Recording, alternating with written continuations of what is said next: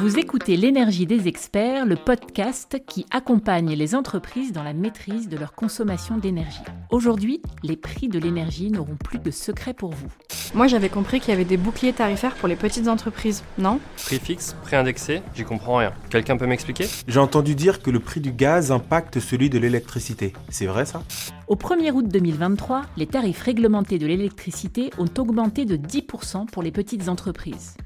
Le gouvernement a par ailleurs annoncé la fin progressive du bouclier tarifaire fin janvier 2025.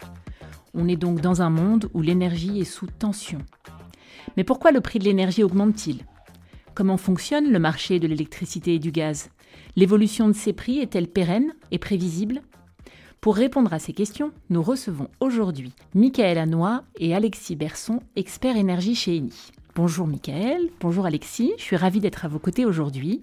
Pouvez-vous commencer par vous présenter l'un et l'autre? Bonjour, je suis Michael Anois, je suis le directeur commercial B2B d'Eni. Bonjour, je suis euh, Alexis Berson euh, et je fais partie du département qui a pour but de fixer les prix euh, de l'énergie. Alors, s'il y a bien un sujet sur lequel tout le monde est d'accord, hein, c'est celui du prix de l'énergie qui est clairement de plus en plus cher. Aujourd'hui, on est en septembre 2023. Est-ce que vous pouvez nous expliquer, Alexis et Michael, pourquoi les prix de l'énergie ont augmenté autant l'année dernière En effet, en 2022, les prix du gaz et de l'électricité ont été multipliés par à peu près 10 par rapport à la même chose en 2021. Il y a deux marchés qui se sont très différents, c'est le marché du gaz naturel et le marché de l'électricité.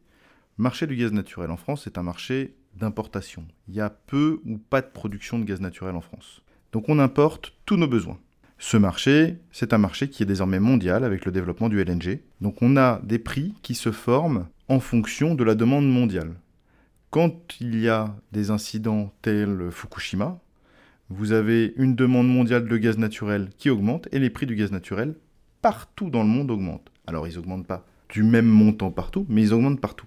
Donc ça, c'est un premier élément. Le marché du gaz naturel en France, c'est un marché d'offres et de demande avec uniquement des importateurs. L'électricité, c'est un petit peu différent, parce que l'électricité, on ne l'importe pas. Il faut la produire, il faut des moyens de production. Donc le marché de l'électricité, lui, à chaque heure de la journée, le prix de l'électricité, il vient se fixer en fonction du dernier outil qu'on est obligé d'appeler. Ces outils sont classés par ordre de coût de production croissant, c'est ce qu'on appelle le merit order. Et donc plus on va être obligé d'appeler une centrale qui coûte cher à faire tourner, plus le prix de l'électricité pendant cette heure-là va être important. On appelle ça le coût marginal de production. Pour compléter euh, ce qu'a dit euh, Michael sur euh, les prix d'énergie en 2022 et en ce début d'année 2023, déjà ce qu'on avait vu en 2021, c'est que la reprise post-Covid avait été plus forte que prévu et ce qui avait déjà ramené des prix d'énergie à des niveaux assez élevés. Le début d'année 2022 a été marqué par le conflit russo-ukrainien qui a eu pour euh, conséquence de bouleverser totalement euh, les approvisionnements de gaz en Europe.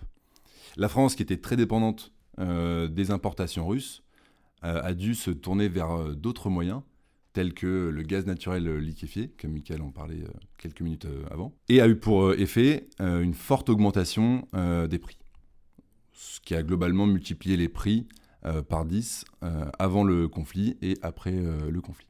Alors il y a aussi un autre élément qui est important hein, dans le dans le besoin euh, énergétique français, c'est que euh, en 2022, on a aussi eu une année où euh, la disponibilité du parc nucléaire français a été très largement mise à mal, avec bah, beaucoup de centrales qui n'étaient plus en capacité de produire. On est quand même le premier producteur nucléaire et un des grands exportateurs d'électricité en Europe, hein, la France.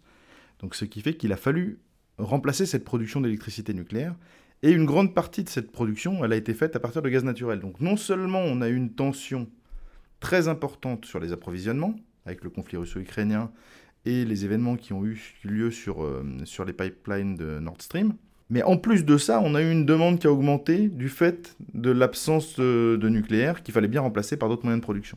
Donc un cocktail explosif. Et au pire moment euh, de, de ce problème nucléaire, on a vu en France que la moitié des centrales nucléaires euh, étaient à l'arrêt justement. Donc euh, concrètement, là, ce que vous êtes en train de dire, c'est que en tant qu'entreprise, euh, moi, le montant de ma facture, en fait, va totalement dépendre en fait de la conjoncture, c'est ça? Alors, ce qu'il faut d'abord préciser sur le prix de la facture, c'est qu'il n'est pas totalement lié au prix de l'énergie. Si on schématise, la facture, elle est répartie en trois grands axes. On a l'énergie qui représente un tiers de la facture. On a les coûts d'approvisionnement qui représentent un autre tiers. Et ensuite les taxes qui complètent le, prix de la facture. Donc finalement, ce qui va dépendre de la conjoncture représentera environ un tiers de, de, la facture. Les coûts de production, en fait. Les coûts de production, exactement. D'accord. Maintenant, avec l'explosion des prix dont on vient de parler à l'instant, le prix de l'énergie, justement, euh, représente entre 50 et 60% euh, euh, du prix de la facture. Alors, ça a été partiellement gommé par les boucliers, mais ça a été aussi partiellement gommé par le fait qu'en France, on a un mécanisme qui s'appelle l'AREN, l'accès régulé à l'électricité nucléaire historique, et qui permet aux fournisseurs alternatifs d'acheter de l'électricité euh, au prix d'EDF à un prix fixé par l'État, qui est actuellement à 42 euros du mégawattheure, en fonction de la consommation de ses clients. Et ça, ça a permis de maintenir une partie euh, des coûts d'approvisionnement à un niveau plus bas que si on avait été exposé intégralement au prix du marché. Donc, ce qu'on voit euh, à travers ce que vous venez de dire, Michael, c'est que finalement, à travers ces mécanismes, l'État n'est pas neutre et a donc clairement un rôle à jouer euh, dans la maîtrise des prix. Alors, vous avez aussi parlé tout à l'heure de bouclier tarifaire. Est-ce que vous pouvez nous en dire un petit peu plus, justement? L'État a mis en place, depuis, euh, depuis l'explosion des prix d'énergie, de nombreux outils pour réduire la facture des clients professionnels et également particuliers. En fonction du type de client et de l'énergie euh, consommée, certains dispositifs euh, sont euh, possibles pour les clients professionnels. On peut par exemple citer le, bouclier pour les copropriétés, pour le gaz, et des dispositifs d'amortisseurs et de suramortisseurs pour des clients en électricité. Il y a en tout huit dispositifs qui ont été mis en place, hein. huit dispositifs différents, donc on ne va pas ici lister l'intégralité des, mécanismes possibles. Il faut que vous sachiez que ça dépend euh, d'une part de votre consommation, de votre chiffre d'affaires si vous êtes une entreprise, du nombre de vos salariés et de votre puissance souscrite pour ceux qui correspondent à l'électricité. Donc il y a une variété de mécanismes qui sont en place. Normalement, vous avez eu à faire une attestation auprès de votre fournisseur pour savoir justement de quel dispositif vous releviez et euh, qu'on puisse euh, bah, vous accorder l'aide qui correspond effectivement à votre typologie de clientèle. Et alors, on, parle beaucoup, on entend beaucoup parler hein, de ces fameux prix indexés et prix fixes. Euh, est-ce que vous pouvez nous expliquer concrètement ce que c'est? Est-ce qu'il y a une option qui est meilleure que l'autre? Et comment faire euh, son choix quand on est euh, chef d'entreprise? Oui, donc tout d'abord, commençons par l'explication et la différence entre un prix fixe et un prix indexé. Donc, comme son nom l'indique, un prix fixe est un prix qui sera le même pendant toute la durée du contrat donc si vous prenez un prix fixe pendant 3 ans, ce prix sera euh, garanti euh, pendant euh, ces 3 ans de, contrat. A l'inverse, un prix indexé va suivre les évolutions des prix de marché et peut par conséquent soit être orienté à la hausse ou à la baisse en fonction de ces évolutions.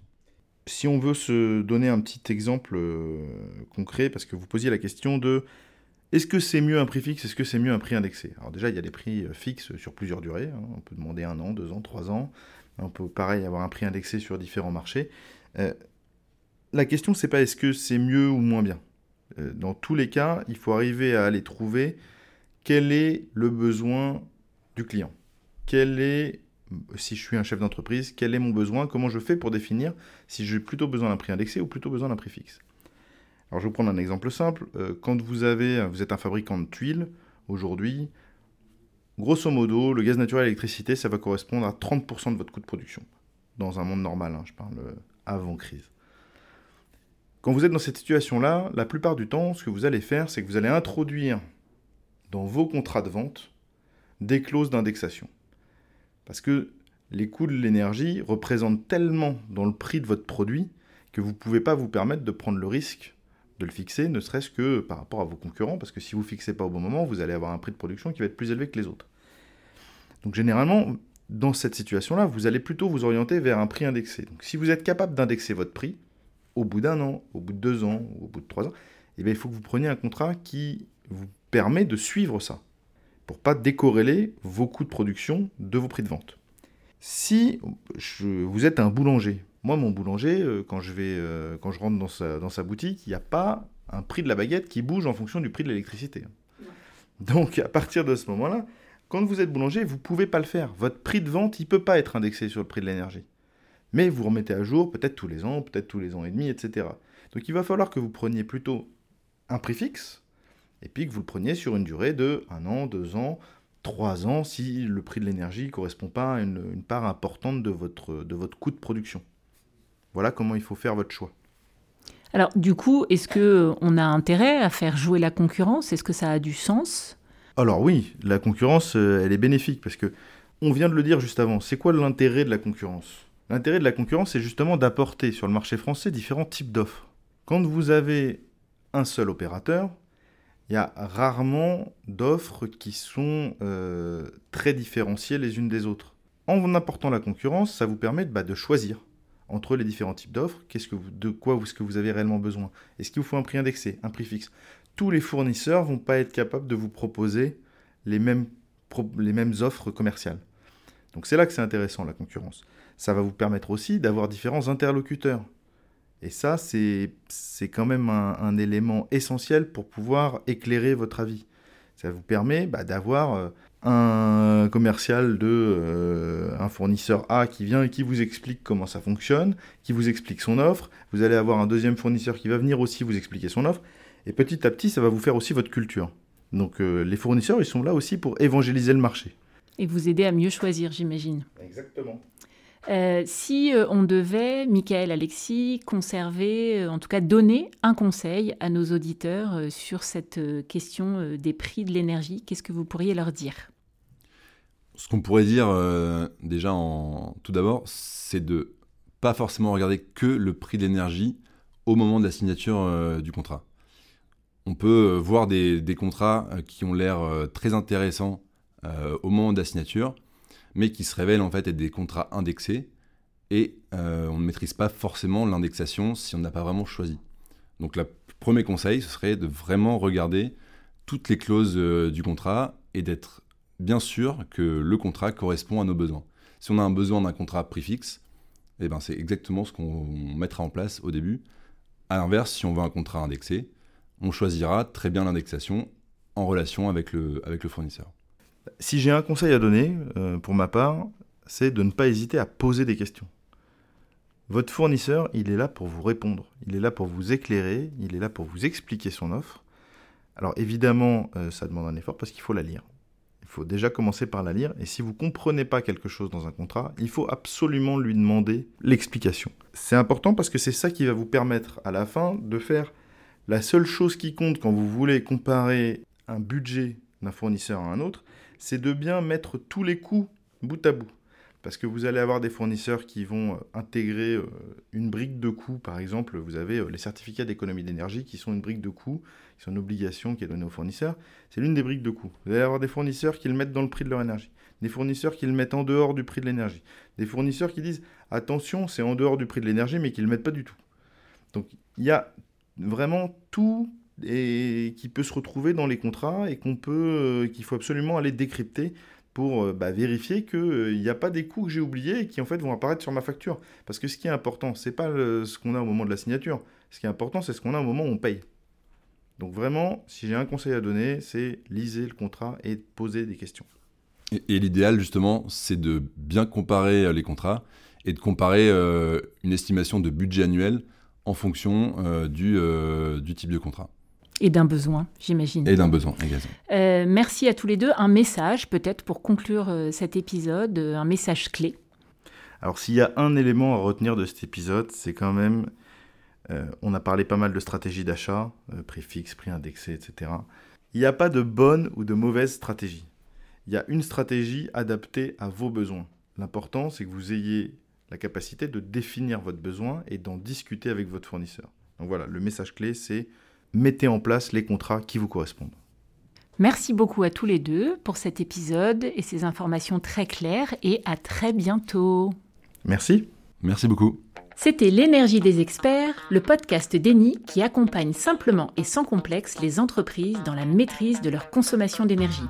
Conseils, avis d'experts, bonnes pratiques et décryptage, pour ne rater aucun épisode de notre série, Abonnez-vous et suivez-nous sur LinkedIn sur la page Déni, Énergie et Services.